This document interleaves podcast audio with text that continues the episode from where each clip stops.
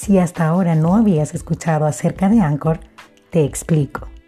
Anchor es la forma más fácil de grabar tu podcast, porque es gratis. Te facilita herramientas creativas para editar tu podcast desde tu móvil u ordenador. Distribuye tu podcast por ti en plataformas como Spotify, Apple Podcasts y muchas más. Y además, puedes generar ingresos con un número mínimo de audiencia.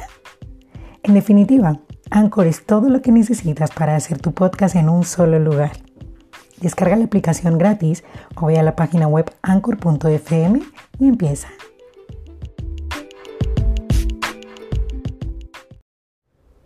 Hola, gente linda, bendiciones mil, bienvenidos a 7 minutos. Hoy comienzo de una nueva semanita con nuevas oportunidades, nuevas misericordias de Dios para cada uno de nosotros que están ahí listas estrenarlas cada día, porque la palabra de Dios dice que la misericordia de Dios es nueva cada mañana. Así que ánimo, que para cada día de esta semana hay una misericordia nueva. bueno, les cuento, en el episodio de hoy yo les voy a contar algo que si no es la situación posmaternidad que más ha marcado mi vida hasta ahora, sin duda está entre las primeras de mi lista. Mm, Sucede que unos días después del nacimiento de Sofía, yo no recuerdo exactamente cuántos días fueron, creo que nueve por ahí, pero bueno, no lo recuerdo con exactitud.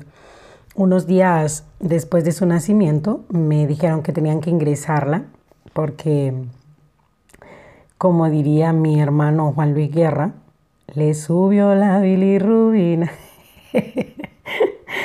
Ay, ahora me río, pero el momento fue muy, muy duro. Bueno, le subió la bilirrubina, la tenía muy alta y pues hubo la necesidad de ingresarla. Hasta ese momento en que me dicen, mira, tenemos que ingresarla, pues bueno, si es para que esté mejor, me parece bien. Em, pero cuando me dijeron que le tenían que hacer una, punción, una punción venosa o una canalización o ponerle un suero, como usted lo, lo entienda o lo diga, ya cuando me dicen eso es como que mi corazoncito, ay, no, se hizo más pequeñito Solo de pensar que es que ella era tan pequeñita y, sus venas tan diminutas, tan frágiles, ¿no? Que para mí, o sea, yo enseguida pensé es que va a ser muy difícil que le consigan pinchar las venas, la, la venita, para, para hacerle eso, ¿no? Así que bueno, desde, desde ese primer momento yo decidí, yo no quiero ver, no quiero estar ahí cuando le estén haciendo eso y le pedí a mi amiga que me había acompañado que se quedara con ella. Yo le dije, por favor, quédate tú con ella y, yo, me, yo me voy, me voy porque no quiero irle llorar. Así que, bueno, mi amiga se quedó con la niña y entre el dolor de no, mm, de no puedo verle sufrir, no quiero verle llorar, y la sensación de, wow, yo debería estar con ella ahora. Pues entre una cosa y otra me fui caminando, me fui caminando en el pasillo del hospital para no escuchar su llanto, porque ella empezó a llorar y, yo no quería escucharle su llanto. Ella lloraba dentro y yo lloraba afuera en el pasillo. Y, y hasta donde pude llegar, lo más lejos que pude llegar del pasillo, hasta allí seguía escuchando sus gritos. Pero bueno, en un momento me tiré al suelo, me, senté en el suelo a pedirle a Dios, a pedirle a Dios ayuda por favor a los médicos a que consigan pronto poder ponerle eh, este suerito y tal, ¿no? Encontrar sus venitas para que mi bebé no sufra más, lo que me imagino que haría cualquier mamá. Y entonces en ese momento llegó a mi memoria, pensé en aquel escenario de la cruz, cuando Jesús a punto de morir, padeciendo un dolor indescriptible, ¿no? Dice la Biblia en Marcos capítulo 15, versículo 34, que Jesús en la cruz gritó fuerte y lo que gritó fue, Dios mío, Dios mío, ¿por qué me has desamparado? Y en ese momento que llegó esa, esa imagen, ¿no? ese recuerdo de esa historia a mi mente, yo no les voy a decir que, escuché una voz audible, no. Pero algo muy fuerte comenzó a, a ocurrir en mi corazón y ese algo me decía en el corazón, esto es lo que ocurrió en la cruz. Yo jamás abandoné a mi hijo porque yo me estaba sintiendo un poco culpable, ¿no? De no estar ahí con Sofía mientras, le, mientras ella lloraba ¿no? y sufría un poco. Y yo sentía eso muy fuerte en el corazón, que me decía, esto es lo que ocurrió en la cruz. Esto es lo que pasó en la cruz. Yo jamás abandoné a mi hijo, jamás lo desamparé. pero me di la vuelta porque no soportaba verle sufrir de aquella manera. Y esto me...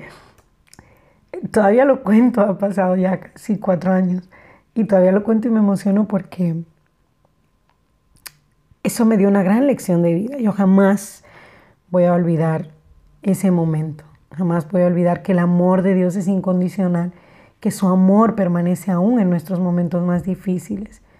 Que aunque a veces en el sufrimiento nosotros, eh, atravesando algunas situaciones difíciles, eh, se nos hace casi imposible creer que Dios sigue ahí.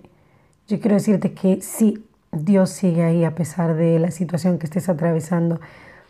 Yo seguía amando a Sofía a pesar de que me había ido caminando lejos por el pasillo y aunque no soportaba verle sufrir esos, esos pinchazos que le daban, yo sabía que eso iba más adelante a ayudarle porque iba a estar mejor. Y hoy quiero decirte que si tu situación actual es de algún padecimiento, es de dolor, de pinchazos como era la de Sofía en ese momento, no creas que Dios no sigue ahí. Dios sigue a tu lado, amándote, pendiente de ti, pero a veces es necesario que atravesemos ciertos desiertos, porque al salir de esos desiertos, sin duda, estaremos mejor. Hay una frase que yo siempre digo, y es que los desiertos no son nuestra estadía, son solo un lugar de paso. Quiero que recuerdes que aunque andes en valles de sombra y de muerte, como dice el Salmo 23, si andas, porque aquí la cuestión es andar, no quedarnos quietos, si te mueves, si avanzas, si no te detienes, entonces no tienes que tener ningún temor a cualquier mal, porque Dios estará contigo. Es una palabra hermosa. Así que hoy te dejo con esto. Recuerda que aunque andes en valles de sombra y de muerte, no debes temer mal alguno porque Dios está contigo. Tu desierto es un lugar de paso para llegar a la promesa. Dios te bendiga, me voy corriendo. El próximo lunes conversamos un poquito más. Besos, abrazos y como siempre, bendiciones mil. Hasta luego.